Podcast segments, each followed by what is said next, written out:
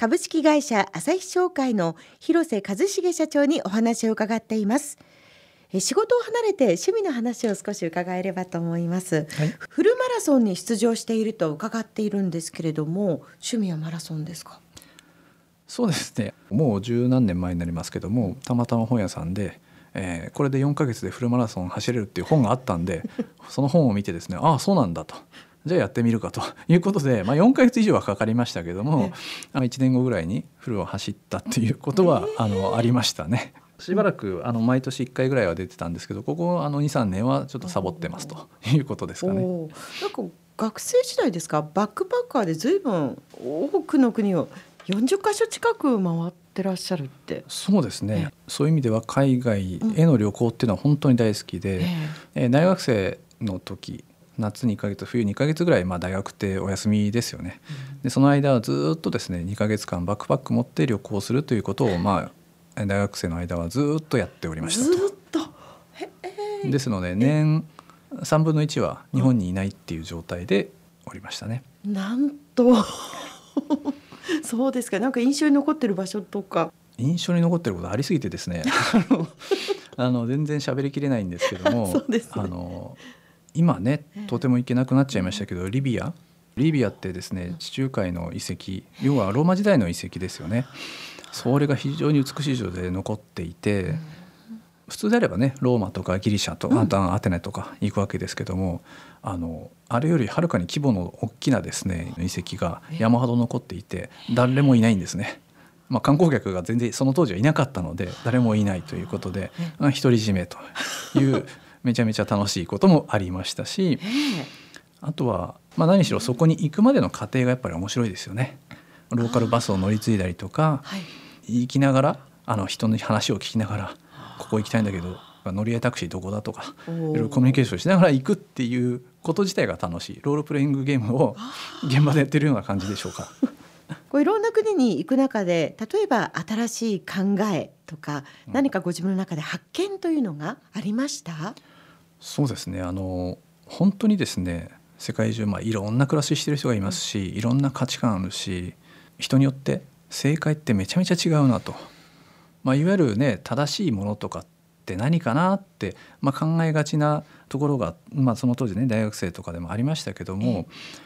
本当にむちゃくちゃな人いっぱいいるなと。まあむちゃくちゃって言ったらむちゃくちゃ言い方悪いですけども我々の常識からすればむちゃくちゃな生き方してる人っていっぱいいんだなっていうことを本当に感じたんですね。まあ、これは旅行もそうですしその後、はい、えー、社会人になってからあの前職の時に海外で働いたりとか、あのビジネススクールで行く中であの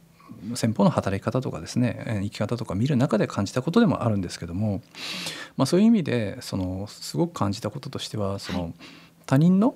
えー、常識とか他人の正解一般的な正解とかに合わせるんじゃなくて自分で選択する。でそれを正解にしていく。正解が何かっていうのは誰もわからないので自分で選ぶ。でそれを後から振り返った時に自分で正解だったって言えるようにどんどんどんどん深めていく。あの挑戦していけばいいじゃないかということですかね。まだまだ聞きたいんですけれども仕事の話に戻ります。朝日商会の今後の目標をお聞かせください。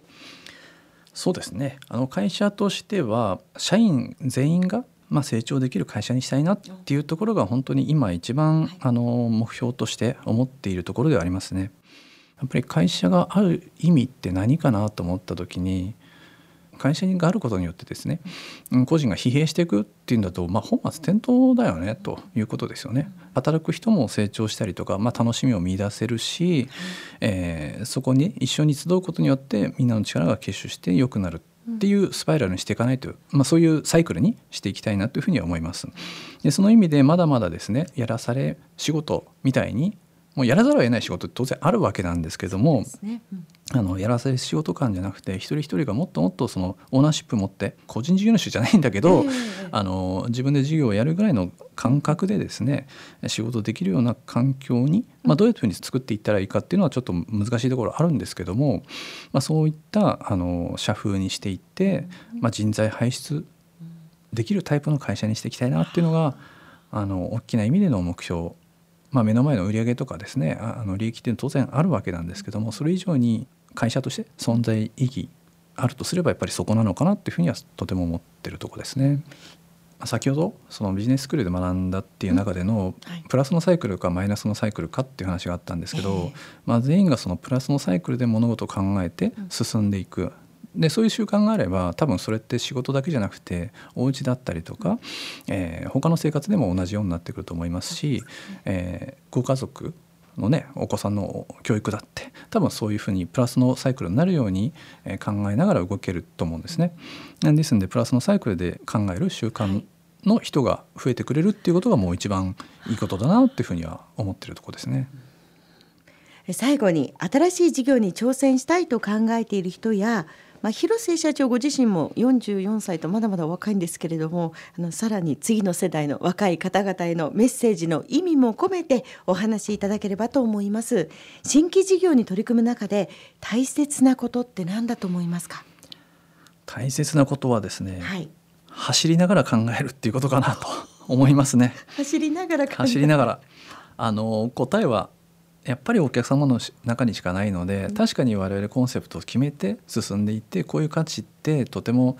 大事で嬉しいと思うよ。だからお客様も共感してね。そんなメッセージでね当然仕事をやっていくんですけども、はい、とはいえ全部が全部受け入れてもらえるわけじゃなくて、まあ、お店作りにしてもそうですよね。仮説としてこういう商品売れるんじゃないかこういうふうにしたらいいんじゃないかと思って作ったけど全くリアクションがないということもやっぱあるわけですよね。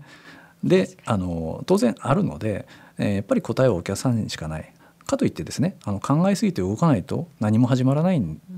かといって何も考えないで走りっぱなしだとこれあのどっか行っちゃいますんで やっぱり走りながら考えて、え答えはお客様にしかないので、ね、え。ー、走りながら考えながら調整しながら走り続けるっていうことなのかな、まあ、それが一番大事なことかなっていうふうに思いますね。走りながら考える。今も今日も考えてらっしゃるんですか？そうですね。ずっと考えながら修正しながら